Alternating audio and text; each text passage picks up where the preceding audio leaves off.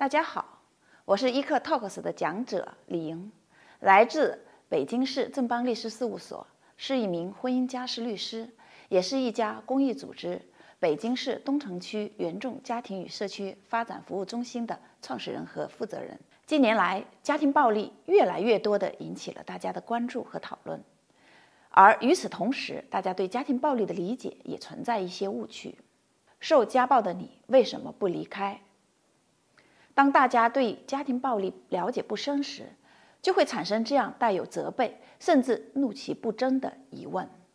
然而，这样貌似合理的反问背后，却隐藏了一种不合实际的假设：只要受暴者愿意，他就可以成功离开。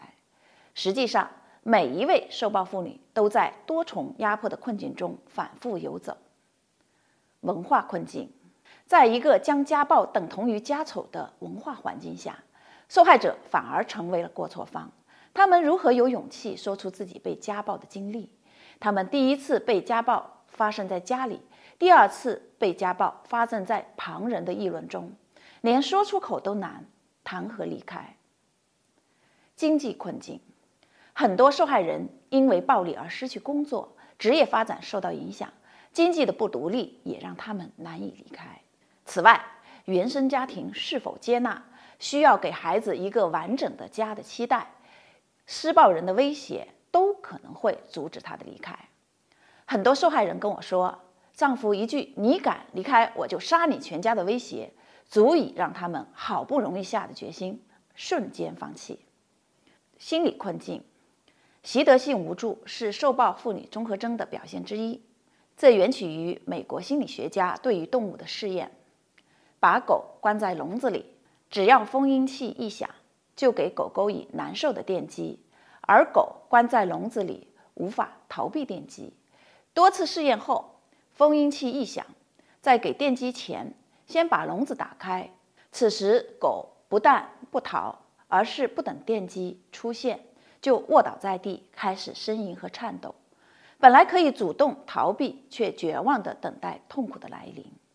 这种无助感。不仅弱化了受害人的能力，使其内心瘫痪，觉得自己没有能力离开，也离不开施暴者，幻想着他会变好的，同时还可能强化对方的能力，认为自己做再多努力都无济于事。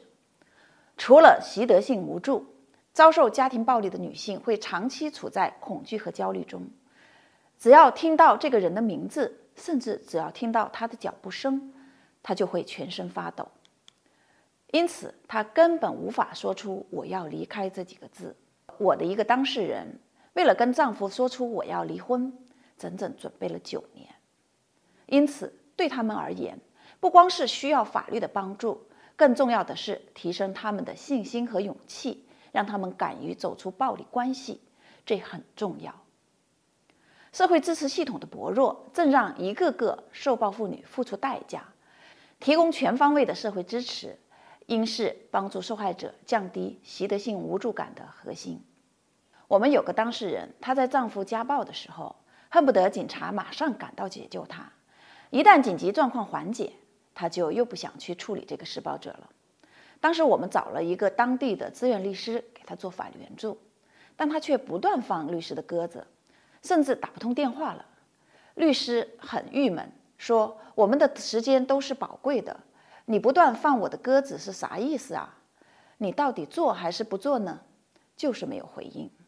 因为家庭暴力存在暴力周期的特点，过了一段时间，丈夫又会对她施暴，可能会打得更狠，然后她又来求助，就这样周而复始，到现在还没有离成婚。这些情况，很多人会指责他们的摇摆和退缩，甚至会认为受害者在说谎。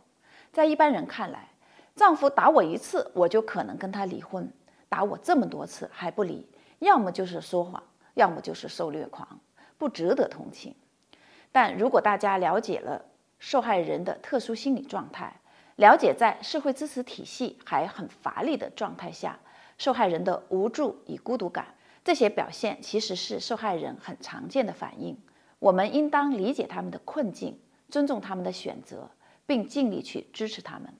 当他们真正获得足够的支持和勇气，他们会做出勇敢的决定的。完整版新知视频，请至一刻 Talks A P P 观看。